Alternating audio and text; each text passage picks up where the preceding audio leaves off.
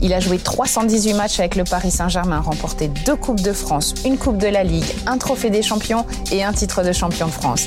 Mais il a aussi remporté la Coupe des vainqueurs de Coupe 1996. Cette semaine, nous recevons le mythique gardien rouge et bleu Bernard Lama.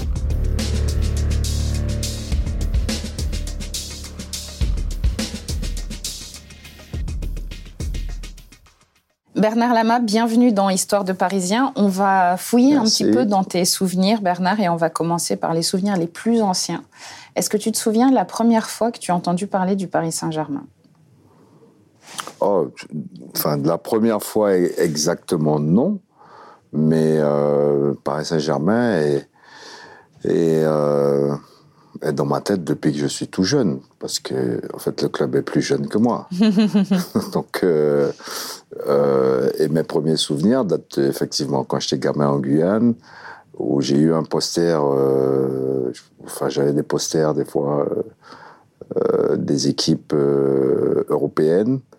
Bon, beaucoup plus des équipes brésiliennes, mais aussi des équipes européennes. Et j'avais eu le poster du Paris Saint-Germain. donc c'est au début des années 70. Quand le club, était tout jeune. le club euh, venait de naître. Hein, mm. Donc, euh, euh, j'avais été marqué, quoi, parce qu'il y avait quand même beaucoup de blacks dans, dans l'équipe, quoi, à l'époque, quoi. Des Antillais, des Africains. Donc, j'étais assez. Bon, enfin, voilà, ça m'avait. Interpellé. Ça m'avait interpellé, quoi, en fait. Tu as découvert en partie le football, ou en tout cas une certaine forme de football, pendant les vacances au Brésil. C'était, mm. c'est un football qui t'a inspiré, qui t'a marqué? Alors, en fait, euh, oui, j'ai grandi près de la plage. Euh, et puis, à partir de 1971, euh, ma famille s'est déplacée quoi, pratiquement pendant dix ans, en fait, jusqu'à ce que je, parte après. tous les deux ans, on, allait, on allait au Brésil. Et ça venait juste derrière la Coupe du Monde 70, quoi. En fait. Donc, j'ai été bercé par, par ce football-là et j'ai pu voir des matchs au Maracana, euh, en fait, dans tous les grands stades brésiliens, en fait. En fait, c'était ça mon programme quand on allait là-bas. C'est beau. Ah ouais, c'était de, de, regarder quand est-ce qu'il y a un match, euh, si on peut y aller, euh, euh, d'aller au stade, de revoir le match à la télé. Bon, puis, et puis après d'aller sur la plage et puis bon, bah, de faire ce que, ce que je faisais. Quoi. Justement, tu jouais beaucoup au football sur la plage. Mm ça, ça fait euh, de toi un footballeur différent. Parce que quand on grandit plus sur la plage que sur le béton armé. Alors, euh, oui, en fait, j'ai grandi à une époque en Guyane où. Euh, comment dire, et à une époque tout court où bon, il n'y avait pas de jeux vidéo, il n'y avait pas tout ça. Hein. donc, nos jeux étaient très, comment dirais-je, très. notre terrain de jeu, c'était la nature en fait. Donc, que ce soit la plage ou que ce soit la forêt. Donc, ça, ça nous a permis de développer toute notre coordination, notre motricité et nos facteurs cognitifs. Et euh, on voit bien la différence aujourd'hui. Parce que ça, ce sont des choses que l'on doit apprendre aux enfants d'aujourd'hui. Alors que nous... Pour toi, c'était naturel. Ça s'est fait naturellement. Apprendre à grimper aux arbres. On m'a pas appris à grimper aux arbres, euh, au manguier, pour aller chercher des mangues mm. ou tel autre fruit ou tel autre fruit. On m'a pas appris à nager. Donc, quand je suis arrivé au collège, euh, qu'il fallait aller à la piscine, je savais déjà nager. Euh, ces choses-là se sont faites naturellement. Parce que, en fait, c'était mon quotidien, hein, tous les jours. Hein, tous les jours sur la plage. Et toujours avec un ballon? Toujours. Euh, toujours. C'est avec les camarades, c'était bon voilà, c'est qu'il y avait. En fait, on n'avait pas d'autres, on n'avait pas d'autres jeux non plus. Hein, euh, donc, on faisait énormément de sports, les sports de balle, euh, le football, le basket, le handball. C'était, on maîtrisait. moins dans le basket. J'étais moins intéressé par le basket à l'époque. Donc, football, handball voler, je pouvais me débrouiller. On faisait beaucoup de volets sur la plage aussi. Mhm. Euh, en fait, à la brésilienne. voilà, quoi. Donc, euh, et on avait cette nature, en fait, qui nous permettait de nous développer euh, physiquement sans avoir à subir vraiment un travail intense en salle de muscu. Bon, ça, ça, se faisait naturellement dans le sable, dans l'eau. Je crois qu'il n'y a pas mieux. Tu devais quand même avoir des qualités particulières pour être sélectionné en équipe de France junior alors que tu joues euh, en Guyane ben Justement, ce sont toutes ces qualités-là qui, pendant des années, ont, ont, ont mûri, je vais dire. Euh, jusqu'à l'âge de 16 ans et en fait qui ont, qui, qui ont, qui ont évolué avec ma, ma croissance Mhm. aussi. Euh, une fois que j'ai atteint une, une certaine taille, donc j'ai pu exprimer. Bon, en fait, ma chance, c'est que j'ai joué très jeune aussi, euh, à 16 ans, avec des seniors, avec des grands, avec une très bonne équipe euh, qui dominait, qui était dominante en fait dans toute la Caraïbe. Donc ça aussi, ça a été, ça a été très formateur. Mais en même temps, je, je, j'étais pas perdu dans ça, quoi. En Ah fait, ouais. quoi. Euh, j'étais pas perdu parce que c'est ce que j'avais en tête, c'est ce que je voulais réaliser. Et en fait, c'est euh, c'est comme une programmation, en fait. Une programmation un peu contre la volonté de ton père. Euh, pas dans un premier temps, puisque j'étais en Guyane, tranquille, euh, voilà, il pouvait me surveiller, j'allais au lycée, machin, tout ça. Mais en fait, mon père ne voyait pas le football comme. Euh, me voyait pas me faire carrière Oui, dans, comme un dans- professionnel, dans, dans- euh. dans le football. Et toi, tu t'imaginais tout de suite professionnel Ah bah moi, Depuis que- petit c'était ça mon objectif. J'ai grandi avec ça en tête, en fait. Et c'est devenu encore plus concret quand euh, j'ai eu la chance d'être sélectionné en équipe de France Mhm. junior à l'époque. Donc euh, ça a attiré l'attention de certains clubs sur moi. Et donc quand ça a été le moment, ben, il y en a un d'entre eux qui en a profité. Tu as 18 ans quand euh, tu arrives en, en métropole. C'est pas vraiment un parcours linéaire, ce que tu connais euh, quand tu arrives ici en, en métropole. Déjà, tu jouais gardien sans gants. Euh, en fait, un jour, ce qui s'est passé, c'est que, euh, bon, déjà en Guyane, bah, j'avais pas de gants hein, au départ, hein, on n'en avait pas. Donc Même dans que- les matchs officiels y compris dans les matchs officiels. Donc j'ai grandi sur la plage, donc à main nue. Euh, c'est un très bon exercice hein, avec le sable, Oui. l'eau. Donc euh, quand tu arrives à, à capter un ballon comme ça sur la plage, derrière t'as pas de problème. donc euh, donc c'est quelque chose que j'ai énormément travaillé. Je faisais du handball aussi, donc ballon plus petit, Plus tout petit, ça. ouais. Donc ben, c'est ce que je disais tout à l'heure, la coordination, la motricité les facteurs cognitifs, si, si on développe ça, bah derrière, euh, il y a, y a- Et, y ça- a- y a et donc, moins ça a été étrange quand il a fallu que tu mettes des gants? Euh, il a fallu s'habituer. Bon, après, donc quand je suis arrivé ici, en fait, ce qui s'est passé, c'est qu'ici, un jour, j'étais à Lille, et euh, donc j'avais les gants, mais on était en été, et il peut faire chaud Mm. à Lille, Mhm. en plein été. Donc, euh, il faisait très chaud. J'avais chaud aux mains, j'ai enlevé les gants. J'ai enlevé les gants et j'ai retrouvé mes sensations naturelles, quoi, en fait. Et aussi, j'ai compris à cette époque-là aussi que c'était un bon plan marketing, quoi, en fait. Mhm. Donc, euh, donc je le faisais pas tout le temps, euh, pas forcément pendant tout le match, parce que des fois, bah, tu jouais en fin d'après-midi, et puis euh, après tu passes en soirée, et là tu as, tu as, L'humidité, tu as la rosée qui arrive et tout ça, donc le ballon il est un peu plus glissant. Donc à la mi-temps, je, me- je remettais les gants. Donc euh, il y, avait les deux quoi, en fait. Il y avait la, la mais je m'entraînais, je, je m'entraînais assez souvent sans, sans les gants aussi quoi. En fait. Donc là, euh, tu as parlé de Lille. On va pas énumérer tous les clubs euh, où tu es passé. Je pense euh, Brest et Lens. ouais. Lens où tu es resté une seule, une seule année parce que c'est de Lens. Oui, mais Brest aussi, Oui. Metz aussi. En fait, j'ai fait trois clubs où, où je suis passé qu'une seule saison. Mais il y a un endroit où tu vas te poser parce que tu signes un contrat de trois ans. C'est au Paris Saint-Germain. Est-ce que tu peux nous expliquer comment ça s'est passé? Parce qu'en fait, quand tu pars à Lens pour une saison, tu sais déjà quel est ton objectif? Alors, c'est- ça s'est passé au moment où Canal Plus reprenait euh, le club. Mhm, 91.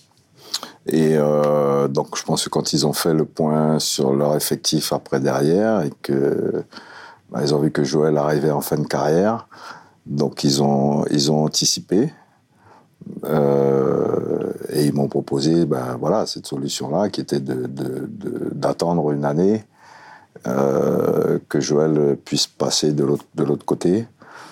Euh, moi, ça me ça me posait pas vraiment de problème parce qu'à cette époque-là aussi, c'était compliqué d'avoir une place de gardien euh, dans, dans les trois ou quatre meilleurs clubs du pays. Quoi. Euh, T'avais Ettori, Ettori, il a joué jusqu'à je sais pas quel âge. Donc vrai. tu pouvais toujours attendre euh, derrière. Tous les ans, il m'appelait Monaco, quoi. Tous les ans, quoi, à l'époque. Biancheri, tous les ans.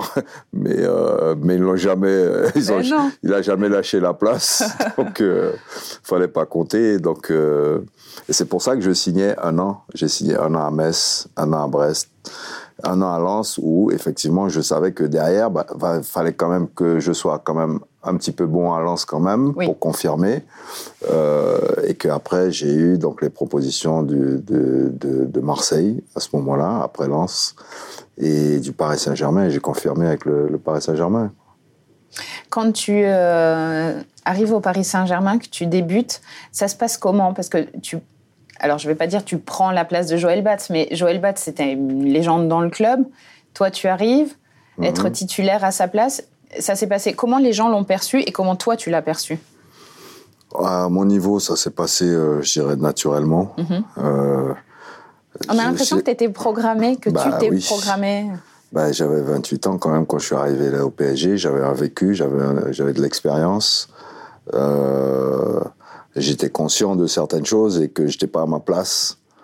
Donc, euh, donc pour moi, ça n'a pas posé de problème. J'avais pas de, euh, comment dire, j'avais pas, enfin, d'une certaine manière, j'avais pas de preuves à faire. Mhm. J'avais simplement à montrer que j'étais au niveau qu'on attendait. Euh, qu'on attendait de moi, que ce que je faisais dans les autres clubs, je pouvais le répéter euh, au Paris Saint-Germain et, et, grandir encore plus. Donc, euh, à mon niveau, ça n'a pas posé de, de, de gros problèmes. Avec Joël, ça, ça s'est super bien passé aussi. Euh, tout, tout, de suite trouvé la complicité euh, euh, avec les autres gardiens qui étaient, qui étaient là aussi. donc il y a toujours une bonne, une bonne atmosphère de, de travail. Et puis, euh, bon, se challenger aussi, parce que Joël bah était encore, a toujours été très, très joueur, très compétiteur et puis, aussi. il venait d'arrêter, donc. Et il venait euh, d'arrêter aussi. Donc, euh, donc ça s'est plutôt bien passé. Euh, un peu moins bien avec une partie du public. Mm-hmm. Euh, qui était justement ben, dont Joël était l'idole quoi. Mais euh, voilà et après bon moi ma, ma relation s'est développée au fur et à mesure avec le club, avec le public, avec avec la ville et avec la région quoi. En fait. Tu arrives dans un club qui a de grosses ambitions. Tu l'as dit, Canal Plus a racheté le Paris Saint-Germain euh, la saison d'avant et vous avez le Paris Saint-Germain a fini troisième avant que tu arrives. Vous êtes l'équipe à battre en fait. Mais on n'a pas le sentiment que c'est que le mot pression, ce soit quelque chose qui fasse beaucoup partie de ton vocabulaire. Je ne sais pas si on était l'équipe à, battre, hein, parce qu'il y avait Marseille à l'époque. C'est vrai, il y avait Marseille. Donc, euh, je pense qu'on était plus l'équipe qui, qui, montait, qui arrivait, mhm. euh, que l'équipe à battre. Euh, après, après, il y a le côté médiatique qui est, qui est différent. Euh, l'équipe de Canal.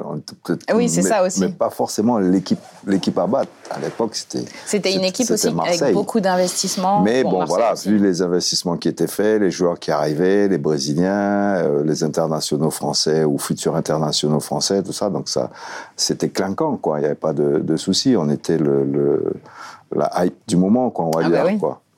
Euh, et oui, bon, c'était euh, une période intéressante. Et, bon, comme je disais, moi, je, suis arrivé là. Euh, en fait, c'était juste ce que j'attendais, quoi. En fait, c'était le, le, on va dire, le théâtre que j'attendais, mm-hmm.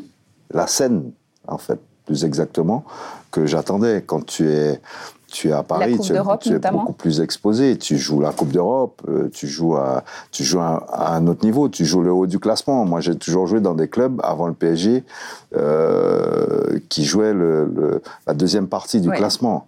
Donc c'est là que je me suis fait remarquer aussi. Donc je ne vais pas m'en plaindre. Bien sûr, bien sûr. Mais en même temps, à un moment donné, tu as envie euh, de jouer pour la gagne.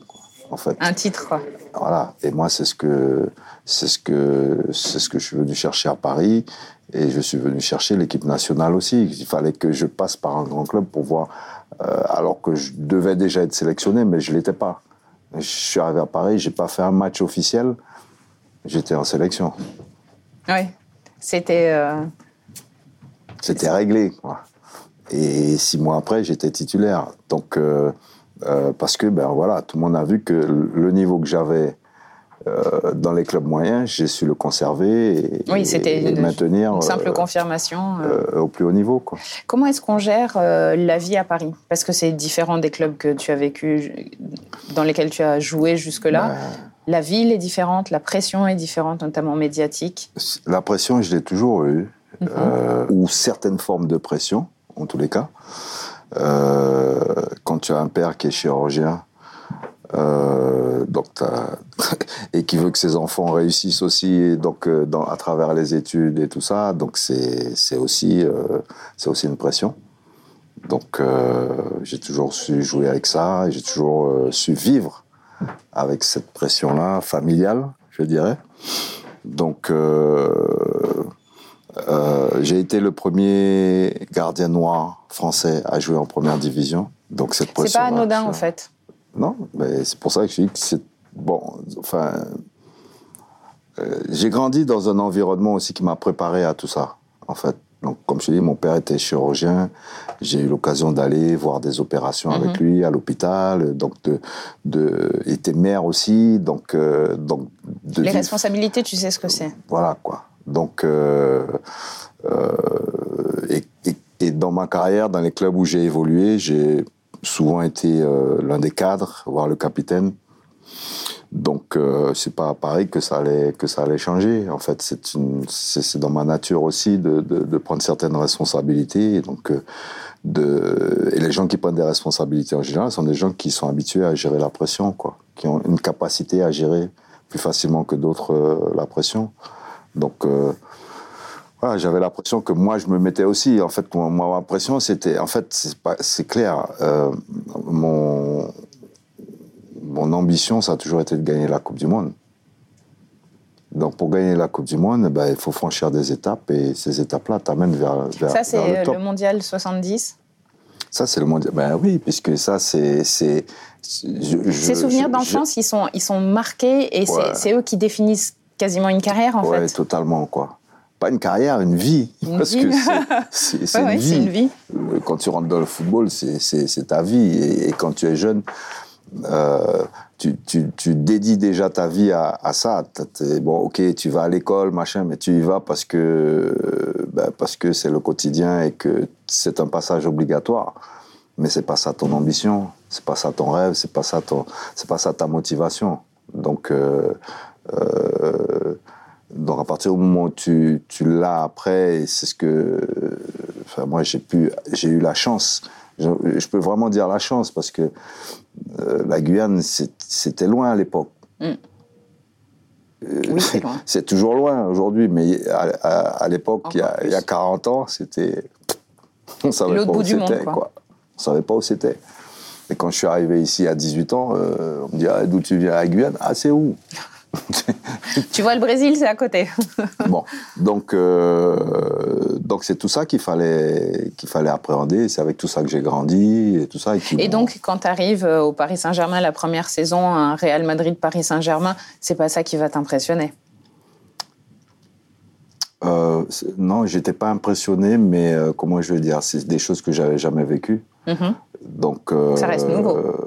donc c'était des choses nouvelles mais pour lesquels je m'étais préparé pendant des années, en fait. Donc quand ça arrive, je suis prêt euh, à assumer ce qui se passe sur le terrain et ce qui se passe en, dehors aussi, quoi, en fait. Et tu analysais déjà très bien, parce que si, on, si je pense à ce Real Paris Saint-Germain qui se passe pas forcément bien, euh, qui se passe d'ailleurs pas bien à Madrid, on a l'impression que à peine le match terminé, tu, tu es conscient de ce que vous pouvez faire. Comme si c'était... Euh, oui, on a trébuché, mais on sait où on va. Oui, parce qu'en plus, sur ce match-là, il y a, y, a, y a, des incidents, quoi. Il y a des choses qui me dérangent fortement et euh, on est en partie euh, lésé mhm. euh, par l'arbitrage et lésé par notre manque d'expérience aussi. Et donc, ça me fait encaisser notamment un but là euh, ça m'énerve, quoi, en fait, parce que, bon, à l'arrivée, c'est moi qui suis coupable, mais si je suis coupable, c'est qu'il y a des... Juste pour rappeler, alors, tu, tu essaies de demander à... Non, je n'essaie pas de demander, je, je, je, vois ce qui va se passer, c'est-à-dire qu'il y a le frappeur qui est là-bas avec son ballon, et qui a un partenaire qui est tout seul dans les 6 mètres, quoi, et qui n'est pas marqué, quoi en fait. Donc, euh, euh, et, et, je vois qu'il va, qu'il va lui envoyer le ballon. Donc, j'anticipe sur cette frappe-là, mhm. et lui, me voit anticiper, l'envoie derrière moi au deuxième poteau. Sauf qu'au deuxième poteau, il n'y a pas de marquage non plus, quoi. Donc, euh, mais c'est moi qui prends tout dans la tête. Mais c'est normal. Je n'ai pas de, je, je suis un poste Oui, tu te caches pas derrière. euh, Voilà, quoi. On dit que, machin. Mais moi, ça m'a pas. En fait, ce but-là ne m'a pas posé plus de problèmes que ça, quoi, en fait. On a beaucoup parlé dans, la, dans, la, dans la presse en disant, bon, on- où j'étais le coupable. Bon, il n'y a pas de souci, je suis le coupable. Euh, ok, il n'y a pas de problème. Ça fait partie Mais on du a, truc. on a quand même le sentiment que même après ce match-là, Après, oui. Mais après, on est en colère, hein, en fait, hein, parce que parce qu'on a, on a vraiment l'impression d'être passé à côté de quelque chose. Oui. Et on- on- en fait, ce match-là nous a décomplexés par rapport au Real. C'est que, magnifique, ouais. euh, on était le petit, hein, quand même. Ah bah oui, c'était. Hein, on débarque là, pour la plupart d'entre nous, on n'a jamais joué à ce niveau-là. Quoi. Bon. Et on voit bien ce que le Real fait aujourd'hui. Euh, Il faut du temps et il faut de l'expérience. euh. Voilà, donc il y a toute l'histoire qui pèse, le stade, machin, ceci, cela. Bon. Mais le match retour, Bah, le match retour, euh, c'est le match retour. Et puis en plus, certains d'entre eux s'étaient permis de nous chambrer, quoi. ah, fallait ça, pas. Ça, c'est pas passé du tout, du tout, du tout, du tout. Les Prozeneki et tout ça là, ça n'est pas passé. Donc, euh, pour le match retour, ben, j'ai, j'ai, convoqué tout le monde dans ma chambre, quoi, en fait.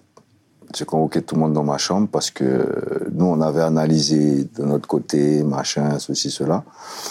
Euh, et on voulait un changement au niveau de l'équipe. Donc, on en a parlé entre nous. Euh, on a fait passer le message au coach. On voulait jouer avec un attaquant supplémentaire.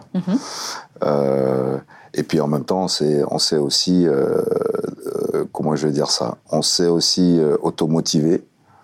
En fait, Euh, on a pris certains exemples et tout ça. Bon. Donc, euh, et puis le lendemain, on a fait ce qu'on a fait. En fait. Vous vous qualifiez, vous êtes après éliminé par la Juve euh, Mm. en demi-finale. Mais là, on parle de quart de finale de Coupe d'Europe. Donc c'était Mm. déjà, c'était toi une découverte et tu découvres le, tout de suite le, le plus haut niveau. Ouais, on est arrivé. euh, Et, ça se passe bien en championnat aussi, puisque vous finissez deuxième. C'est quand même c'est une première bonne saison.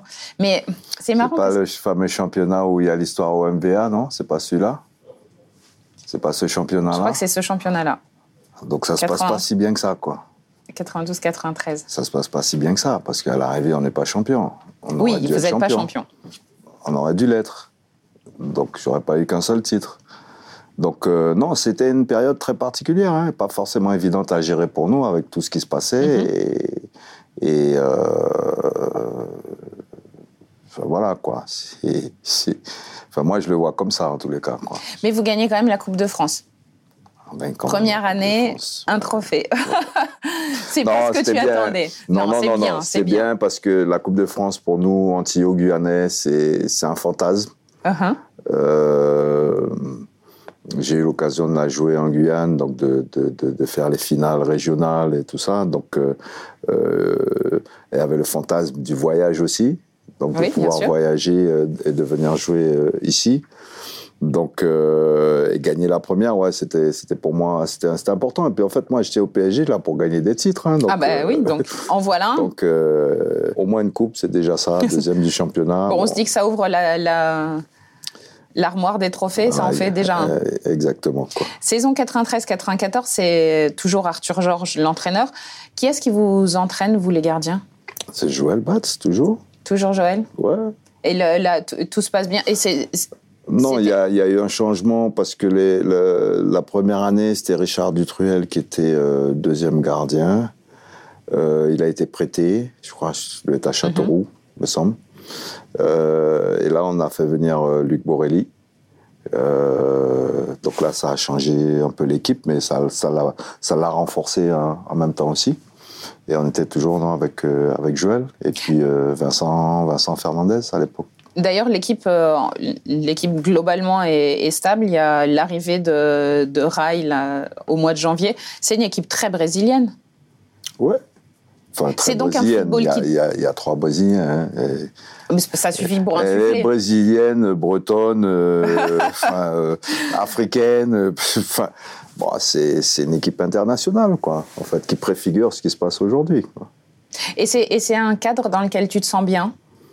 Ce Bah, mélange de cultures ce... Bah alors, ce qu'il faut savoir, l'anecdote dans tout ça, c'est que il y a Georges, Oh, il y a Georges Weah. Et en fait, il se passe que avant que j'arrive au PSG, donc l'année où j'ai signé, euh, fait, Monaco fait une tournée anti-Guyane. En fait, c'est juste avant. Enfin, je viens de signer.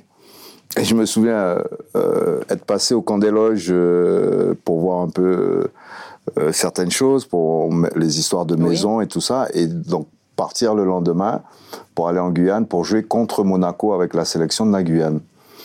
Et à Monaco, il y a, y a Luxonor, il y a Roger Mendy, il y a, y a aussi et il y a Georges Weah, quoi.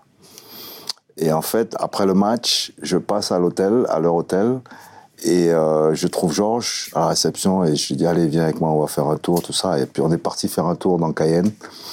Euh, c'est là qu'on a fait connaissance, à marcher la main dans la main, à discuter, à échanger, à rigoler. C'est magnifique. Et puis à se dire ah ouais ça serait, bien, si, on, si, on, jouait dans la même équipe, machin machin. Bon je viens à Paris, machin, tout ça, et après j'entends euh, l'histoire Klinsmann, Wea, mhm. machin, tout ça. Je dis, ah. Donc avec Georges, on est resté trois ans dans la, dans la chambre ensemble, quoi. Le temps qu'il était à Paris, on était ensemble. Donc c'est comme ça que notre, notre relation euh, a démarré, quoi. Vous aviez la même vision du football? Ah ouais, je pense que nous, on était, on était des bon, on, est des gamins qui avons rêvé, qui, qui, qui, sont, qui sont arrivés au plus haut niveau, tout ça. Et sur le terrain, en tous les cas, euh, c'était un, joueur total, quoi. C'est-à-dire qu'il pouvait être, autant être milieu de terrain, défenseur, gardien, tout ça. Donc nous, on mhm. avait des codes euh, sur le terrain euh, et une grande complicité qui fait que ben, on gérait tout le terrain quoi parce que bon en fait on était lui c'était tout devant tout devant et moi j'étais tout derrière quoi donc on devait gérer tout ce qui se passait au milieu en fait donc on, était plutôt complices quoi à ce niveau là quoi avec la victoire de l'année précédente en Coupe de France, vous rejouez euh, la Coupe d'Europe. Cette fois, c'est la Coupe des Coupes. Mhm. Et vous retrouvez le Real en quart. Mhm. C'est écrit cette histoire de toujours retrouver le Real en quart. Oui. Enfin, les deux fois, on a gagné. Oui. Enfin, on les a éliminés. Vous les avez éliminés. Vous n'avez pas toujours gagné, mais, mais là, vous gagnez à Madrid 1-0. Mm. Ouais. Ben, on avait leur feuille, comme on dit chez nous, quoi. ben, oui, oui, parce que en fait, on était décomplexés. Là, maintenant, on n'avait plus d'eux, et eux, ils avaient une génération qui était sur le déclin, enfin, qui était sur la fin. Et nous, c'était c'était l'inverse.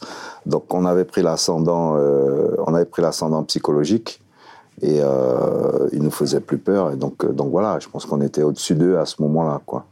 Est-ce que tu te souviens comment ça se passe euh, en championnat Ouais, c'est pas l'année où on, a, on avait 13 points d'avance et puis on finit par perdre. cette, cette année-là, vous gagnez là cette, année? Ah non, 93-94. Non, c'est l'année où on est champion, effectivement. Mais bon, j'ai pas de souvenir particulier. Alors, le, le, PSG, de toute façon, c'était une équipe. Euh, comment je vais dire ça, quoi? Bon, je pense que euh, si on avait eu un peu plus de temps pour travailler mhm. et un meilleur dialogue avec notre entraîneur, on aurait fait beaucoup plus. On aurait fait de, meilleures choses, quoi, en fait. Euh, avec le recul, moi, je me. je, je vois ce que Arthur Georges voulait faire, comment il voulait tout ça, mais dans la, la communication, c'était dans l'échange, c'était pas si c'était pas si évident que ça, quoi. C'était pas si évident que ça. Et heureusement qu'on était quand même de grands garçons, euh, avec pas mal d'internationaux, donc des gars qui, qui, qui, étaient capables de gérer euh, ce qu'ils avaient à gérer sur le terrain, quoi. Ah oui, c'était solide, c'était c'était pas une équipe de jeunes, c'était. Euh, voilà, et qui qui à, qui il, manquait encore un, deux ans, d'accord, à compléter l'effectif, à compléter euh, son pour pouvoir aller euh, un petit peu plus loin. Quoi. On va reprendre euh, sur la Coupe d'Europe, demi-finale contre Arsenal. Vous allez loin en Coupe d'Europe. Est-ce qu'il n'y a pas une préoccupation à un moment où vous vous dites, si on continue à aller loin, on va laisser des plumes en, coupe en championnat? C'est pas du tout des réflexions que vous vous faites? On est là, on joue les matchs. Hein. Moi, j'étais là pour ça, pour jouer ce genre de match-là. Hein, Donc, euh, non, on se pose pas de questions. Vous finissez champion, mais mm. quelque chose peut-être qui tient aussi à cœur, vous êtes aussi la meilleure défense. Mm. Ça, ça a toujours été, euh, comment j'ai expliqué, un de mes challenges, le challenge personnel. En Bien sûr. J'ai beaucoup joué dans des clubs euh, où justement prendre le moins de buts était important. Euh, quand tu es un club qui joue dans la deuxième partie du classement. Euh, quand tu es dans la première partie, c'est aussi important parce que bah, bah, voilà, ça te permet Mhm. de gagner des places, d'aller un peu plus haut. Donc moi, ça a toujours été mon challenge, défendre mon but. En fait, c'est ça mon, c'est ça mon métier. C'était ça mon métier, quoi. C'était empêcher le ballon de rentrer dans le but. Justement, ça fait pas de, de toi un joueur de foot particulier? Parce qu'on a, c'est quelque chose qui revient souvent d'opposer les gardiens, de dire que les gardiens ils sont à part, ils sont, alors que vous n'êtes pas à part, puisque défendre un but c'est un travail personnel quand il s'agit de la cage, mais, c'est un, travail collectif, avant tout. Euh, bon, on est le dernier défenseur, Oui. premier attaquant. Donc, euh, donc, et comme je le dis, essentiel dans le football, quoi. Sans gardien, il n'y a pas de match. Tu peux même pas commencer le match. Tu peux même pas commencer le match. Donc, euh, il y en a deux comme ça. C'est le gardien et c'est l'arbitre. Bon, quand tu as compris l'importance de ton rôle, à un moment donné, bah, à un moment, c'est un peu comme le quarterback avec le football américain. C'est toi qui es censé euh, gérer, voir ce qui se passe, machin, tu es le dernier, tout ça. Donc, euh, euh, non, c'est c'est un- c'est une position hyper importante qui, qui, est, qui est stratégique, en fait. Et il n'y a pas de la solitude quand on est gardien? Vous vous entraînez, à, vous vous entraînez à part. On vous s'entraîne à part, mais pas seul. Non, pas seul. Donc, euh, le côté solitude, le, côté solitude, tu as quand tu prends un but à la con. et que, et que c'est toi le responsable. et Tu penses à là, quelque chose en là, t'es tout seul. particulier? Bon, en fait, en fait, c'est quand tu encaisses un but, c'est toujours le gardien qui encaisse. C'est pas Oui. l'équipe. Non. Donc, toi, tu as toujours le sentiment de culpabilité. Même si tu as fait, tu as fait tout ce qu'il fallait pour que ça rentre pas, mais tu auras toujours ce sentiment. Mais Qu'est-ce que j'ai, qu'est-ce que j'aurais pu faire de mieux pour? Les autres joueurs n'ont pas ce sentiment-là. Le public n'a pas ce sentiment-là. Donc, c'est ça qui est difficile pour le gardien de but. Mais si tu as tout donné, t'as pas à avoir de regrets, t'as pas. Bon, voilà, le, le jeu ne demande que faute, comme on dit. Et puis, bon, l'adversaire, il est là, il s'entraîne pendant des heures, comme toi-même, pour marquer le but. hein. Donc, euh, de temps en temps, il faut bien accepter d'en prendre. hein. Et qu'on te définisse comme un chat. Mhm. Ça t'amusait ça... Non, c'était. euh, C'est lié aussi à, au- à- à ta démarche, à... C'est lié à mon style, à la façon dont j'occupais le- l'espace, en fait. En fait, Il y avait beaucoup de... on- Alors, ça, ça pourrait être de la danse, comme, euh, comme une liane. Je pense à la, la capoeira, je pense à ces gestes qui sont... euh, Ben, c'est une. euh, pour moi, être gardien de but, c'est. c'est comment dirais-je Comment je vais expliquer ça? C'est. c'est plein de choses. Parce que tu as. Quand on regarde bien, c'est le joueur qui a le plus d'espace à sa disposition sur le terrain, où il peut faire globalement, entre guillemets, hein, ce qu'il ce qu'il- ce qu'il veut, ce qu'il peut, Ouais. où il peut remplir sa, sa, sa tâche, quoi, en fait. D'ailleurs, je sais pas combien de mètres carrés ça fait, une surface de réparation. Si tu regardes, pas faut me donner le chiffre. Euh, bon, alors maintenant, après, c'est ta maison, d'accord? Qu'est-ce que tu fais dans ta maison, quoi? Donc moi, c'était ça mon truc. C'était être... Et donc, d'abord, il fallait que je sois le maître de ma maison. Donc, ça veut dire que les balles aériennes, que tel, tel ballon, telle position, il fallait que je maîtrise. sortir, ouais, il faut- fallait maîtriser tout ça, quoi. Euh, et surtout dans le domaine aérien, où là, c'est là que tu amènes une vraie valeur ajoutée. C'est là que tu soulages ton équipe. C'est là que tu aides ton équipe. C'est là que tu élimines l'équipe adverse. Parce Et en plus, c'est beau. et en plus, c'est beau, quoi. Donc, que demande le peuple alors, est-ce que c'est une de tes plus belles saisons, ça, le titre de champion de France? Être champion pas. de France C'était un aboutissement. Encore une fois, je suis venu là pour gagner des titres, pour euh, aller plus loin, pour Parce que ça en fait beaucoup d'aboutissements. Tu, tu joues en équipe de France, Mhm, tu, euh, tu es champion de France. mhm. Et je fais pas la Coupe du Monde. On est éliminé. Oui. Donc 93-94, voilà, hein, Mm. ok, on est champion, mais je suis pas à la Coupe du Monde. J'ai 30 ans, c'est-à-dire que c'est presque terminé pour moi par rapport à. Oui, après à un gardien, euh. Bon, oui, mais Et, mais Bon. tu es quand même désigné joueur français de l'année. Je dis pas gardien français de l'année. Tu es joueur français de l'année. ça, c'est ma fierté, ça, parce que c'est un c'est un titre individuel dans le contexte collectif. Celui d'avant moi s'appelait Georges Carnus. Mm. Celui d'après, il a toujours pas de nom. Oui. Donc ça veut dire quelque chose, quoi. c'est pour ça que je dis ça, ce titre-là, c'est ma fierté. Quoi. Ouais, parce que j'ai été le meilleur joueur français. Quand on, quand on te l'annonce, est-ce qu'il y a un moment où tu te dis, euh, bah, c'est une sacrée récompense et où tu repenses à tous les efforts, à tous les. Genre, je sais pas si on peut parler de sacrifice, mais en tout cas, si sacrifice, parce que tu pars loin de chez mm. toi pour jouer au foot, ou est-ce que c'est. Il euh, n'y a pas un moment où tu te dis, quand même, j'ai bien bossé Si, il y a, y a il y a bon 93, 94, oui, non, c'est pas, on n'a pas le cœur, machin, tout ça. C'est plus après, c'est peut-être plus 98 ou bon, quel que soit tout ce qui s'est passé ou machin, tout ça, ou voilà, t'es sur le toit du monde, quoi. T'as as bossé pour ça. Et j'ai mis Parce que toi, toi t'as le droit de la toucher, la Coupe du Monde. Toi, t'as le droit. Moi, j'ai pas le droit, mais toi, t'as le droit. Voilà, mais, mais surtout, euh, euh, comment dirais-je, tu as atteint ton rêve ton rêve qui est devenu une ambition entre-temps, mais tu mhm. l'as atteint, tu n'as plus besoin de rien du tout.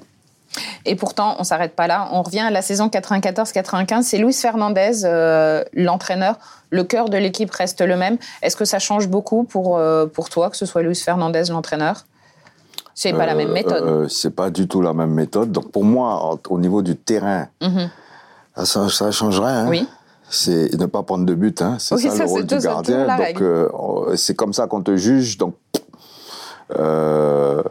euh, euh, après, pour l'environnement, pour l'équipe, ça change. Ça change mhm. beaucoup de choses parce que c'est plus du tout le même management. Et ça devient un petit peu compliqué par moment, quoi. Et vous jouez la Ligue des Champions. Mm. C'est plus les, les mêmes coupes d'Europe. Est-ce que ça change vraiment quelque chose pour toi sur le terrain, dans l'ambiance, dans moi, ça change rien du tout. Quoi. Il faut toujours arrêter les buts. Il faut toujours arrêter le ballon contre des adversaires qui sont de plus en plus forts. Ah oui. D'accord. Donc ça veut dire que c'est un travail euh, qu'on faisait bien avec Joël Bat. On observait bien euh, les équipes euh, adverses et on s'entraînait en fonction de, de ça. Tu t'entraînes pas de la même manière quand tu vas jouer une équipe anglaise que quand tu vas jouer une équipe italienne ou espagnole, quoi. En fait. Donc, mais on avait les réponses je crois qu'on l'a démontré. Hein. Oui, et d'ailleurs, ça, ça, va sans doute donner euh, envie aux plus jeunes supporters qui, qui, nous écoutent. Mais vous aviez éliminé le Real deux années de suite, et là, cette fois, vous éliminez le Barça en quart de finale. Mhm. Alors, euh, Barça. je pense qu'à cette époque-là, le, le, Barça, euh, par rapport au Real, avait moins de avait moins d'aura quoi que le Real. Mhm. On a moins été gênés, euh, mais et puis bon, on avait beaucoup plus confiance en nous aussi. Hein. Parce que là, là ça commence à devenir une grande équipe d'Europe, le Paris Saint-Germain. Oui, parce que bon, il y avait, il y avait, euh, on a éliminé le Real, mais on en a éliminé d'autres aussi. Hein. Oui, oui, Il y a eu Naples, il y a eu ceci, il y a eu cela, il y a eu donc Parme. Euh, Parme, tout ça. La grande époque de Parme. Voilà, où Parme commençait à, vraiment se développer, machin. Parme, ils avaient Buffon. Non, c'était pas Buffon encore, mais il était là. Ils avaient Stoikov, ils avaient des internationaux italiens, ils avaient bon euh, la Corogne. Oui, la Corogne. Euh, qui, cartonnait à ce moment-là, tout ça. Donc il y avait tout un parcours. Bon, je pense qu'on était. Euh, alors, je sais plus, il faut revenir au début de la question. C'était. quand vous éliminez les, les, grands comme ça, vous. Ouais, en bah, fait, il y a quelque chose à cette époque-là euh, où on a le sentiment que le Paris Saint-Germain, alors vous, vous allez être euh, éliminé euh, par le Milan AC, mais c'est pas là que je veux en venir. Mais c'est qu'il y a quand même une, une force, une conscience de sa force qui est que le Paris Saint-Germain avait à l'époque. Est-ce que c'était lié à vous, les joueurs? Est-ce que c'était lié à la façon dont vous étiez géré? Est-ce que c'était un tout? Je pense que c'est un rouleau compresseur qui s'est mis en route au fur et à mesure en fait, et qui a atteint son apogée ben, 96 quand, on, quand on, gagne. Mm-hmm. Euh, euh, et je pense que quel que soit, quel que soit l'entraîneur qui aurait été là, ça aurait été pareil. C'est parce qu'en fait, la génération de joueurs qui était là, elle avait besoin de gagner des titres. Mais c'est marrant ce que tu viens de dire. Tu utilises le mot « elle avait besoin ». Oui. Comme si c'était un besoin vital. Ben oui, parce qu'en en fait, on est tous des internationaux. Euh, mais on a très peu gagné, on a très peu de titres. On, est bon, à part les Brésiliens, les Ricardo, les Valdo, les Rai, qui ont qui ont une autre stature que nous. Euh, mais nous, on n'a rien gagné, moi, avec euh, avec Brest, avec Lille, avec ah Lens. Là, tu viens de gagner une Coupe de France et un titre de champion de France, mais tu veux plus. Ben, ça suffit pas. Bah, c'est un, un, petit peu logique quand on est dans l'une des meilleures équipes, euh, sinon la meilleure équipe du pays, de dire qu'on on doit gagner au moins un titre euh, par an. Quoi. Donc ça me, paraît, ça me paraît logique. Et puis surtout, là, tous les ans, on joue, on joue la Coupe d'Europe. Donc, bah ouais, pourquoi pas. Donc c'est décevant de finir troisième, puisque cette année-là, vous finissez troisième. Oui. Qu'est-ce qui gagne le championnat cette année-là? 95 C'est pas le truc de C'est pas Nantes? Ou c'est Nantes. Bah, c'est pareil. C'est il y, a un ou deux titres que l'on perd en cours de route. Euh, qu'on bon, alors, jamais perdre. Est-ce que, est que ça console de se dire que vous gagnez quand même deux coupes?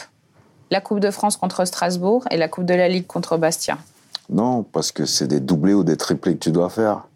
Donc ça suffit pas. Ça, ça, ça suffit pas. C'est-à-dire qu'une fois que tu as gagné la Coupe une fois, une fois ou deux. Bah, bon. Oui, c'est une coupe. Ça, tu en... Le championnat, c'est autre chose. C'est autre chose. Le championnat, c'est une régularité, c'est une continuité. Ça veut dire que tu as été le meilleur de la, de la saison. C'est pas du tout pareil, quoi. En Pour la saison 95-96, tu es capitaine. Mm-hmm. Est-ce que le brassard, le, bout de tissu, ça compte vraiment? Ou est-ce que toi, tu, de, de, ce que tu nous racontes depuis tout à l'heure, en fait, tu as toujours été capitaine dans l'âme? Hmm? Mais euh, ça compte oui et non. Disons qu'il en faut un et, et, et, officiellement, je veux dire, il y a un représentant mhm. euh, parce que le règlement veut que il y a tout ça. Donc, euh, mais dans un groupe, il y a toujours des, des tauliers, comme on dit. Quoi. Il y a toujours des gens qui sont plus responsables que d'autres. Tu aimais prendre la parole dans le vestiaire? ben, Ça a toujours été ça, mon cas. Quoi. En fait, depuis tout jeune. En fait, quand j'étais gamin, c'est moi qui organisais les matchs de foot à la maison. Donc, euh, j'ai souvent été capitaine et chef de bande, je dirais. quoi. D'accord. En fait. Donc, j'ai pas besoin forcément d'un brassard. Quoi. Vous faites la course en tête, c'est ce dont tu parlais tout à l'heure, mais vous finissez deuxième. Est-ce que ça, c'est pas... Euh, oui, parce qu'on finit deuxième, parce qu'on fait n'importe quoi à un moment donné, parce qu'on perd des points euh, bêtement, mhm. parce que euh, parce que telle ou telle chose, telle ou telle chose, et, et ça, c'est pas normal. Donc ça énerve. T'es en colère, es en colère à ce moment-là? Bah oui, ben oui, parce que je sais plus quelle année. Hein, 95-96. Euh, euh, donc oui, là, c'était Nantes. Euh, alors Nantes est, fait une année exceptionnelle. Hein. Là, il n'y a pas de, il a pas de, il a pas de souci. Mais nous, on n'est pas régulier, en fait. C'est ça notre problème. Mais est-ce que vous n'avez pas la tête ailleurs? Est-ce que vous n'avez pas la tête à la Coupe d'Europe? Non, on n'a pas la tête ailleurs. C'est pas une bonne excuse? On n'a pas la tête ailleurs. On a l'habitude de la Coupe d'Europe. C'est vrai. Donc maintenant, on a l'habitude. Mm. Ça fait un petit moment, tout ça. On est avec un groupe mature. Non. Euh, mais moi, je pense que à ce moment-là, euh, euh, il nous a manqué d'expérience dans l'environnement, dans, dans, la gestion de, notre environnement. Il a manqué d'expérience euh, pour pouvoir aller franchir un cap. Le, cap n'était pas forcément. Euh, C'est ce que tu disais, il fallait du temps encore. Euh, il, faut toujours, il faut, faut, un minimum de temps pour, pour maîtriser certains aspects du, du, haut niveau. Et, notamment bah, ton environnement, ton staff et tout ça. Il faut que tout le monde euh, ait de l'expérience, un vécu et, partage ça pour que, à un moment donné, ça, aille plus loin. Donc. Euh, Mais c'est quand même une année où vous gagnez la Coupe d'Europe. C'est la Coupe des coupes. Oui. Euh, mais non, mais on la gagne, on la mérite parce qu'on élimine toutes les équipes qui ah Parme, la Corogne, machin, tout ce qui arrive, Glasgow, tout ce qui arrive. avec le parcours européen qu'on avait eu avant, euh, si tu veux, cette année-là, il était logique de, de, de Est-ce que, est que tu peux nous raconter l'émotion ce jour-là de gagner une Coupe d'Europe? Enfin, c'est, ça, ben, c'était un peu particulier pour moi parce qu'il y avait mes parents. En fait, il y avait une part... il y avait mes parents, mon père, ma mère. Euh, c'était à Bruxelles. Euh, c'était à Bruxelles, euh, frères et sœurs. Donc c'est toujours émouvant de gagner devant sa famille, devant. Mm-hmm. Et euh, bah ouais, ouais, on est bon, ben voilà, on est fiers, on est content, on est, on est, on est sur le toit de l'Europe. Euh, même si c'est la coupe des coupes, mais quel que soit ce qu'on peut dire, tout ça, tout le monde ne la gagne pas. Non, non, puis il faut gagner. C'est bon. Et on, a même fait plus que ça. On a confirmé puisque l'année d'après, on est arrivé encore en, finale, quoi. En fait. Donc, euh, en fait. Là, tu es champion de France, champion d'Europe. Mm-hmm. On est en, à la fin de 96. Est-ce que tu considères que c'est, tu es à l'apogée de ta carrière, de tes capacités? Euh, On est à deux ans de la euh, Coupe du Monde en France ouais, et, et dans l'idée 96. des gens, on est quand même loin de la gagner là en 96. Oui, ça c'est vrai. On, on en sait quelque chose, quoi. Mais euh, bon, 96, je fais le championnat d'Europe aussi avec l'équipe de France. Mm. Et c'est vrai que euh, footballistiquement, j'atteins, je, je, je, je franchis un cap encore. D'accord. Euh, j'ai pas tout donné là, quoi. Euh, parce que euh, bah, quand, quand, t'as pas fait- quand tu fais une compétition internationale, tu prends encore une autre dimension. Parce que la pression elle est encore plus haute, tu vois, veux dire. Et après, quand tu redescends au championnat, pff, Ah, mais finalement, c'est sympa le championnat. c'est tranquille. Voilà, quoi, c'est ça. Euh, Est-ce qu'il n'y a pas le risque de se déconcentrer? Non, c'est pas possible. Non, ça. non, parce que, bon, si tu veux, il y a, y a 98 derrière, il y a, y a tout ce challenge-là. Donc, euh, donc moi, je suis. je- Non, non, et puis, je, suis, puis je, suis- bien, quoi. Je suis, physiquement, je suis, bien. Euh, changement d'entraîneur pour la saison euh, 96-97. Là, c'est le duo Ricardo-Joël Batz. Ça se passe comment pour toi? Ricardo, tu as joué avec. C'est pas étrange d'avoir. euh, Tu as joué avec. Alors- Et en plus, tu as, cette âme de leader. Donc, forcément, même si Ricardo, c'est quelqu'un qui sait mener les hommes, toi, tu as dû forcément lui donner des conseils à des moments où, en tout cas. euh, fois, oui, j'ai dû, euh, discuter, échanger avec lui. Pas beaucoup, parce que on n'a pas besoin de beaucoup parler pour se comprendre, en fait.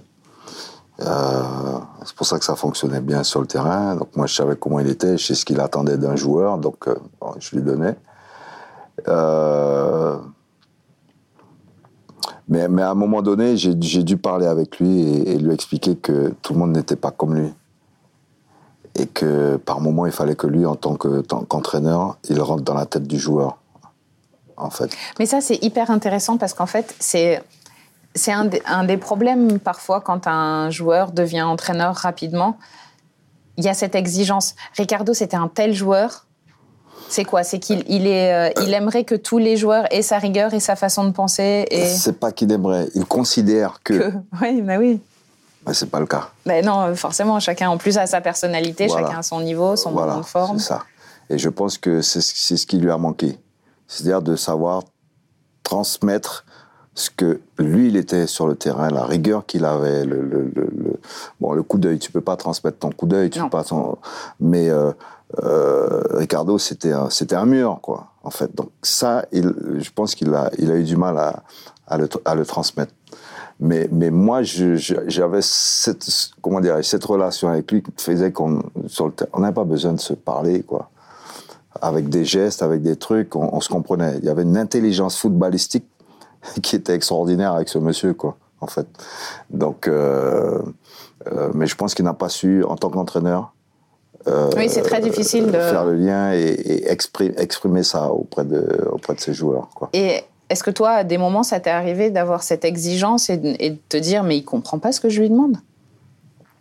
Non, je ne je, parlais- je parlais pas comme ça. Enfin, c'est peut-être pas, peut-être pas avec Ricardo, peut-être avec d'autres. Non, non, mais. avec d'autres, mais Ah, pas, voilà. forcément, pas Non, parce que forcément parce avec qu'il y a bien des moments où de toute façon tu es obligé de diriger ta défense ou tu euh, Ah oui, non, mais ça, de toute façon, euh, comment parce que tu as quand même un sacré caractère. Enfin, tu avais et tu as encore un sacré caractère. Oui, enfin, je sais pas ce que. Mais c'est nécessaire. Hein, euh.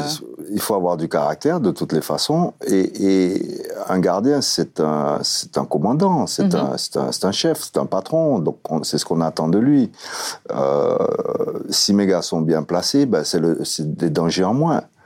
Donc, c'est tout bénéf pour eux, c'est tout bénéf pour moi. Quoi. Donc, euh, non, à ce niveau. Et de toutes les façons, de- depuis que j'ai démarré ma carrière, et même d'ailleurs en Guyane, euh, moi, on m'a toujours appris, c'est comme ça qu'on m'a formé aussi, on m'a toujours appris à commander, euh, parce que c'est toi qui es derrière, c'est toi qui vois, donc les gars doivent réagir à ta, à ta voix, donc il n'y a pas de souci. C'était à moi à bien transmettre les choses. Donc c'est pour ça qu'il faut, faut bien connaître ses partenaires. Par exemple, je sais que j'ai des partenaires, si je leur criais dessus, c'était fini. Ah, c'était fini, quoi. C'est- là, c'était soit l'embrouille, soit l'autre, il pétait un câble. Bon. Et puis j'en avais d'autres qu'il fallait que je réveille parce que le le, temps, mec ouais. était, était- le mec était dans la lune. Il y en a qui étaient dans la lune, quoi, en fait, quoi. Des défenseurs en plus, quoi. Donc euh, tu peux pas être euh, de l'autre côté alors que le ballon il est là, t'es es à l'autre bout là-bas ou enfin bon. En fait, euh, une équipe, c'est 11 titulaires, donc c'est 11 caractères, c'est 11 fonctionnements différents. Et pour que ce soit une vraie équipe, il faut que tout ça fonctionne euh, à l'instant. Je dirais même à l'instinct, en fait. Donc c'est euh, voilà, donc c'était important pour moi de connaître mes partenaires, de savoir qui ils étaient, de pouvoir donc d'aller vers eux autant que possible donc de les réunir euh, pour pouvoir échanger, donc que ce soit des fois dans la chambre, que ce soit à travers euh, un repas qu'on allait faire euh, dans mhm. tel ou tel resto, tout ça, parce que je dis bon ben les gars, un playboysien quand ils sont arrivés, il a fallu les intégrer, il a fallu quand je me suis aperçu de certaines choses, de certains manquements au niveau du club et tout ça, donc j'ai réuni tout le monde, allé au resto, je dis oh, les gars, c'est à nous de faire le boulot, hein, donc d'intégrer euh, tel. Il y avait Deli Valdés aussi qui avait quand même mhm. quelques soucis à un moment donné d'intégration. Donc tout ça n'était pas facile, mais quand tu arrives à le faire, euh, bah, derrière, sur le terrain, tu déroules. 97-98, hein. le Paris Saint-Germain recrute un nouveau gardien. Mhm. Et ça, on le prend comment? Parce que je me souviens dans ce que tu nous as expliqué, que quand on voulait, quand euh, c'était la fin de la carrière de Joël Batz, mm. on avait attendu mm. avant que tu viennes. Là, le Paris Saint-Germain recrute un autre gardien, et tu te dis quoi? Après tout ce que j'ai fait? Et n'attends pas que je sois parti. Euh, bon, c'est un, un, truc un peu particulier qui n'a pas marché, mm. qui n'était pas bon, quoi, en fait. Mais bon, comme il y avait des nouveaux dirigeants, je crois que c'est Claude Leroy qui est arrivé à ce moment-là, machin, tout ça, euh, que j'avais une personnalité qui pouvait les déranger dans le vestiaire. Donc. Euh, Mais tu gérais tout en fait. Enfin, tu gérais, bah. si tu, tu, viens de dire, tu gérais l'intégration, tu gérais le. Bah oui. C'est une pierre angulaire là. Bah oui, donc. Euh, je vais même te dire que j'avais même proposé aux dirigeants de reprendre l'équipe à un moment donné, quoi. D'accord quand ils ont sorti Arthur Georges et après. Oui, quand il y a eu euh, l'enchaînement de trois, de trois entraîneurs dans la saison. Ils ont, ils ont, mis Arthur Georges, après ils ont sorti Arthur et ils ont mis, ils ont mis Bergerot. C'est Philippe Bergerot qui reprend. Euh, mais il y a un moment donné où j'aurais dit, il restait 10 matchs, j'aurais dit, je ne peux pas faire. Ah oui, non, il y a eu Giresse. Giresse. Arthur. Arthur Georges. Dans la même année. Dans la même année et Philippe Bergerot. Bon. Et j'aurais dit, il reste 10 matchs. J'ai dit, je ne peux pas faire pire que ce qui était là. Donc, euh, je connais l'équipe, je connais les joueurs, je les maîtrise. Ça, ça, ça, ça, a dû leur faire peur, quoi. Très sérieusement. Hein. À Jean-Luc Lamarche et tout ça, à l'époque, qui était là. L'année d'après, je vois, euh, ils appellent euh, Christophe Revaux. Christophe Revaux, qui malheureusement est décédé entre-temps, perd son âme, et qui s'est retrouvé au milieu d'une guerre. Quoi, oui, et donc lui, il était juste. Enfin, voilà. Il s'est retrouvé au milieu, moi j'étais encore là. Et toi, tu t'entraînes à part? Tu décides de t'entraîner à part à ce moment-là? Ouais, bon. Bah, mais moi, oui, mais je, c'est. moi, je, je, suis censé ne plus être là, quoi. Mais bah je suis encore là, je suis sous contrat encore. Donc, euh, bon, et il y a cette histoire de suspension aussi, euh, et tout ça. Bon, donc moi, je reprends l'entraînement et je m'entraîne après normalement, en fait. Et bon, euh, voilà. Et après, c'est là que je pars après à, West Ham, à, la mi-saison. En fait, euh, au, mois, au, mois, de décembre. Euh, c'était quoi? C'était c'est bon, je vais aller respirer ailleurs C'était j'ai besoin de jouer parce qu'il y a la Coupe du Monde qui arrive, quoi. Oui. Donc c'était voilà. Et après c'est vrai que mais c'est vrai qu'il y a une période compliquée, enfin délicate avec le club parce qu'on on n'a pas réussi à s'entendre sur un renouvellement de contrat et tout ça. Et moi, ça m'a, ça m'a contrarié, quoi, en fait. Et que, après, derrière, qu'on vienne me. Enfin, moi, j'avais rien contre Christophe Revaux. Oui, bien sûr. Euh, d'une part, humainement, déjà. Mhm. Euh, et sportivement, je pense qu'il n'y avait pas photo. Donc, je n'étais pas inquiet, quoi. De ce, point, de ce point de vue-là, je n'étais pas inquiet, quoi. Euh, mais je voyais bien que bon, ça n'allait pas, ça n'allait pas vraiment dans le, dans, dans, le bon sens parce que, bah, voilà, les gens qui étaient là aux affaires, je les connaissais. La marche, mais je connaissais. Bergerot, je connaissais. Euh, je les ai vécus, euh, que ce soit à Lille, que ce soit à Lens. Oui, Bergerot, tu le connais depuis longtemps. Depuis le début de ma carrière, donc je sais, je sais où ça. D'ailleurs, ça n'a pas duré longtemps. Hein. Mm. On a bien vu. Mais bon. Bah, c'est un peu comme euh, un couple qui fait une pause quand tu pars en Angleterre, parce que tu reviens à Paris dès la saison suivante. Mm. Et quand tu reviens, Tu reviens avec une étoile sur le maillot de l'équipe de France, tu reviens, tu es champion du monde. Mhm. L'effectif a changé. Est-ce que tu reviens dans un, dans, dans, un cadre qui est complètement différent de celui que tu as, que as quitté euh Déjà, est-ce que dans ta tête, ça a changé quelque chose d'être champion du monde? On connaît hein, l'histoire de la Coupe du Monde, mais, mais c'est ta Coupe du Monde. Mais tu es champion du monde. Oui, euh, mais c'était, encore une fois, c'était mon objectif en démarrant. Mhm. c'est mon objectif Sur la plage et, et, mon rêve, quoi, en fait. Donc, voilà, moi, c'est bon, j'ai Les gars, je suis champion du monde. C'est bon, c'est bon. Euh, et je reviens à Paris pour finir mon histoire avec Paris. Mhm. Je peux aller, je peux aller en Turquie notamment. D'accord. Je, peux ouvrir une, une, porte là. En fait, c'est Tafarel qui est allé euh, à l'époque. Mais euh, Galatasaray était déjà venu avant que j'aille en Angleterre et m'avait demandé d'attendre parce qu'en fait, ils avaient trop d'étrangers. Donc, ils m'avaient dit en fin de saison, on fera le ménage, on vient te récupérer. Ils sont venus. Euh, mais moi, j'ai fait le choix de, de, revenir à Paris et de finir mon histoire avec, euh, avec le PSG. Quoi. En fait, j'estimais que mon histoire n'était pas Et puis, tu avais encore des choses à dire. À dire, à faire, quoi. Mm De toute façon, euh, ouais. Mais euh, bon, voilà. Hein, j'ai fait. T'es drôlement attaché à ce club. À l'époque, en bah, tout cas, c'était. Oui, encore aujourd'hui. Comme je te dis, je, le club, il est, il est, plus jeune que moi. Ouais, je l'ai vu naître. À l'époque, il y a des joueurs euh, antillais, tout ça, qui ont joué là-bas, des Jackie Laposte, machin, tout ça, des gars. Adams et tout ça, enfin, des, des, gars que quand j'étais gamin, je, je, voilà, quoi, c'était gars, quoi. Donc, euh, euh, c'est aussi le club des Antilles-Guyanais, en fait, le PSG. Euh, oui, il y en a beaucoup qui sont pour Marseille, qui sont mmh. machin, tout ça. Mais dans la région parisienne, il y a beaucoup d'Antillais, tout comme ça. il y avait une tribune euh, là près d'Auteuil où tous les Antillais étaient là et tout ça. Donc, euh, oui, j'ai un lien particulier euh, avec ce club-là. Ouais. Quand tu reviens, le club, il a fait des travaux au centre d'entraînement. Et bon, tu le sais que le Paris Saint-Germain va avoir un nouveau centre d'entraînement. Et je me permets de redire tes mots pour montrer ta clairvoyance à l'époque. C'était pas forcément facile à entendre euh, pour les dirigeants. Au camp des loges comme au parc, nous ne sommes pas complètement chez nous. Le PSG n'a pas de vrai patrimoine, pas de fondation solide, même si je suis conscient des difficultés de devenir propriétaire de ces endroits. Mmh. C'était impossible pour des dirigeants d'entendre des choses comme ça, même si c'est vrai. Ah, j'ai fait pire que ça. Hein. Tous les travaux du camp des loges là, c'est parce que je me suis blessé à mon genou à un moment donné, que j'avais pas de, il n'y avait pas de salle de musculation ni rien du tout, et qu'il fallait aller aux pyramides pour s'entraîner et tout ça. Genre j'ai pété un câble. Hein. Je fais un article. Fin de saison, ils ont tout cassé là. Ils ont payé une machine 400 000 francs à l'époque. Euh, le, Cybex qu'il avait là et tout ça, pour, pour le matériel est toujours là. Hein. Donc oui, non, je, je, je, les ai obligés à, à, aller, aller, plus loin. Parce que bah, tu ne peux pas être professionnel au Paris Saint-Germain et avoir les conditions qu'on avait. Des terrains, un terrain, notre terrain d'entraînement n'était même pas droit. Il n'était même pas aux tailles réglementaires c'est tout ça qu'on avait, c'est dans ça qu'on a, qu'on a fait toutes ces performances-là. Donc, il arrive un, arrive un moment donné où tu vois, tu donnes, tu donnes, tu donnes, tu te pètes et tu dois galérer pour pouvoir en faire des soins, pour voir le truc. Bah, moi, je n'ai pas supporté. Quand tu es revenu au club, c'est euh, Alain Giresse, euh, l'entraîneur. On revient sur cette, euh, sur cette saison avec trois entraîneurs.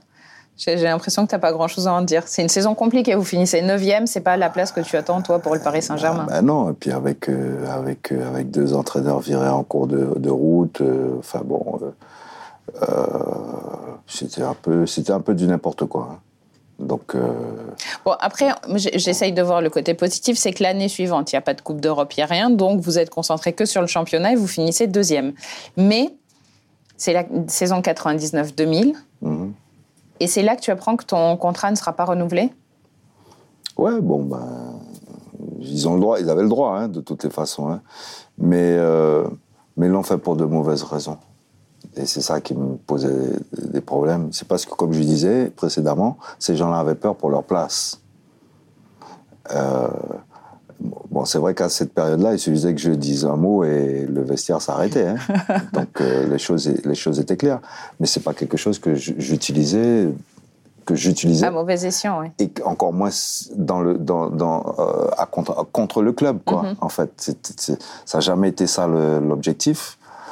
Mais quelqu'un comme Jean-Luc Lamarche, qui était directeur sportif et qui, qui me connaissait, qui m'avait vu à Lens aussi, et qui, voit le travail que j'ai fait à Lens, parce que euh, je suis passé qu'un an à Lens, ben, va demander aux anciens Lensois derrière, quoi, cette année-là, ce qui s'est passé, et derrière, comment leur, leur quotidien a, évolué. Euh, ils n'ont rien compris, du jour au lendemain. Ils n'ont rien compris. Donc c'est parce que ben, j'avais le courage d'aller voir les personnes qu'il faut pour leur dire, voilà, votre club, il fonctionne pas parce que telle chose, telle chose, telle chose. Si vous voulez que machin, machin. Et c'est ce que je faisais avec le Paris Saint-Germain aussi. Donc ça, ça manifestement, ça, ça dérangeait certaines personnes. Et tu étais en colère pour la finale de la Coupe de la Ligue face à Guignon T'es pas titulaire? Non, j'étais pas forcément en colère. Hein. c'est eux qui ont fait leur choix, qui ont fait leur, leur truc, quoi. Bon. Euh, ça s'est pas bien passé. Le seul truc hein. que j'étais, j'étais malheureux parce que je savais qu'on n'allait pas gagner, quoi. En fait. Parce que c'est moi qui gère l'équipe, quoi. Mais ça, c'est incroyable. C'est. Euh, Et je peux même dire que je, pendant le match même, j'aurais même pu intervenir. J'aurais même pu me lever à un moment donné, dire je rentre. J'ai failli le faire. Et dire je rentre. Moi, je sais qu'arriver sur le terrain, on aurait changé la physionomie du match on aurait gagné. Quoi. Mais comme ces messieurs, ils ont décidé que, bah, bah, allez-y, assumez. Assumez. Mais bon, c'était n'importe quoi. Il y avait quand même des gens qui le voyaient, notamment les supporters. Est-ce que tu te souviens de ton dernier match au Parc des Princes? Oui, ça, je suis obligé de m'en souvenir. Je sais même plus qui c'était en championnat d'ailleurs. Montpellier. C'était Montpellier. Si, si. Non, non, je m'en souviens. Je, Il y avait beaucoup. La, banderole, euh, tout ça. Euh, le, le truc, le, le, pire, c'est le cop de Boulogne qui veut pas sortir du terrain, qui veut pas sortir du stade. Et il y a, comment il s'appelle, Jean-François Domergue qui vient, qui vient me chercher. Mhm. Après, au bout d'un moment, il dit Bernard, j'ai besoin de toi. Je dis bah, qu'est-ce qui se passe et tout. Ouais, mais les gars à Boulogne, ils veulent pas sortir. Je dis ok, ok, j'arrive je suis allé leur parler, tout ça. Et puis... C'est quand même, c'est quand même euh, au-delà des dirigeants, c'est une preuve d'amour inouï de la part du club quand il se passe, de la part de tes supporters. Bah, c'était ton équipe, alors c'était tes supporters. ouais, c'est ce que je leur ai dit. J'aurais dit, vous savez, j'ai grandi grâce à vous, quoi, en fait, parce que nos différences m'ont fait grandir aussi. Et apparemment, vous en fait grandir aussi. Donc, c'est tout bénéf pour tout le monde. Euh, et je pense que bon, je pense que globalement, ça s'est bien passé. C'est pour ça que le public jusqu'à aujourd'hui. Euh, bon. Mais justement, est-ce que tu as conscience de la légende que tu es pour euh, pour les supporters, pour ce club?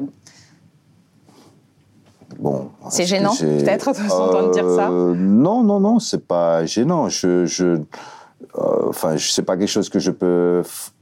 Comment je vais expliquer ça?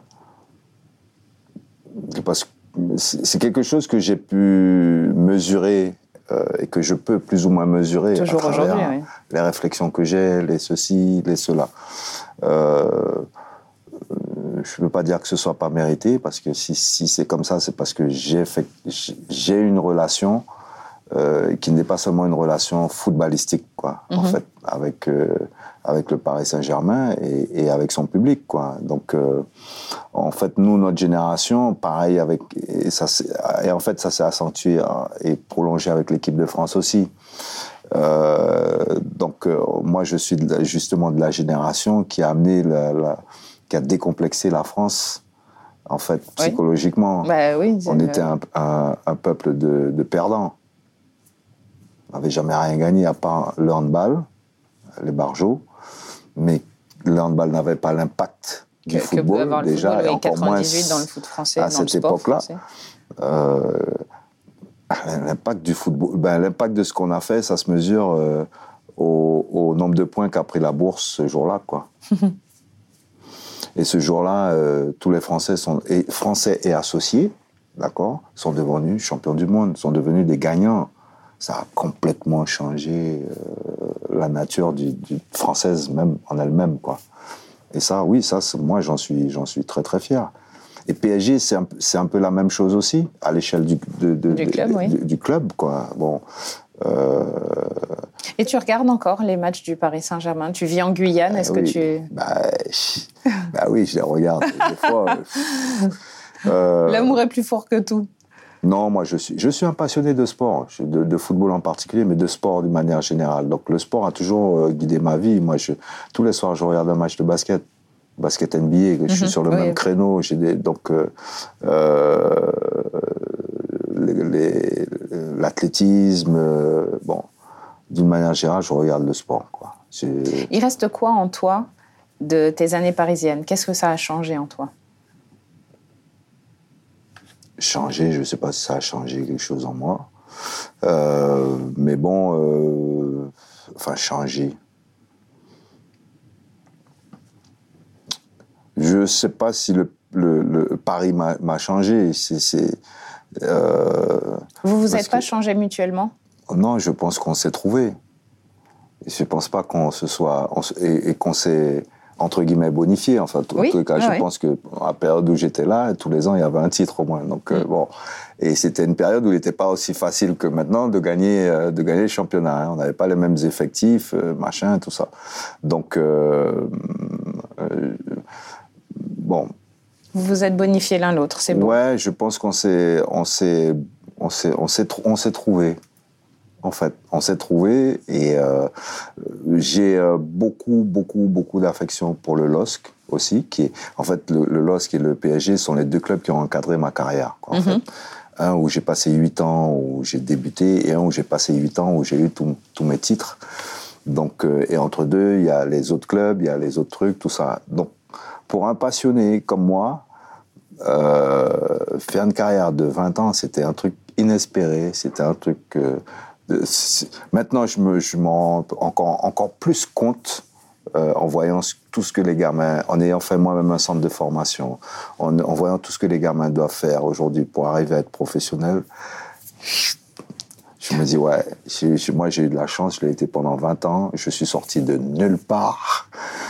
Euh, mais, et bon, c'est ce qui, c'est le discours que j'ai vis-à-vis des plus jeunes quand tu bosses, tu as, ce que, tu as ta récompense. Quoi. Tu es récompensé obligatoirement, quoi, en fait. Et, euh, et bon, voilà, moi, c'est ce que j'ai voulu laisser euh, au club, dans les clubs où, j'étais. Donc, l'image de quelqu'un qui était là pour le club, pour donner pour, pour le club. Et puis, euh, puis Paris, c'est Paris, c'est aussi la ville. Hein, attention, hein, Paris, c'est le club. Il y a le club, mais il y a aussi la ville. Moi, j'ai choisi aussi une ville. En fait, j'aurais très bien pu aller jouer ailleurs. Euh, j'ai choisi aussi une ville et c'était aussi stratégique, en fait, par rapport à la Guyane, mais par rapport à Paris. Et en fait, euh, euh, en fait, c'est paradoxal. Hein, j'ai réellement découvert Paris en arrêtant de jouer, quoi. En fait, parce que quand je jouais, je pouvais pas venir dans Paris. C'était pas possible. Pas possible. J'ai fait une ou deux fois et ça, c'était pas gérable. donc je me contentais des Yvelines. Mais euh, c'est après, en fait, que j'ai habité Paris et que j'ai pu réellement découvrir la beauté de cette ville. Et euh, je dirais pratiquement tombé amoureux. Donc euh, voilà, c'est. vous vous êtes trouvés. On s'est trouvés, quoi. Bernard Lamal, Paris Saint-Germain et Paris. Voilà, quoi. Merci beaucoup pour ces confidences. Merci à toi. Merci. Ça marche, c'est cool. On se retrouve donc dans 15 jours pour un nouvel épisode d'Histoire de Parisien. Si vous aimez ce programme, n'hésitez pas à vous abonner sur vos plateformes d'écoute et à lui donner 5 étoiles. Merci beaucoup, à très bientôt.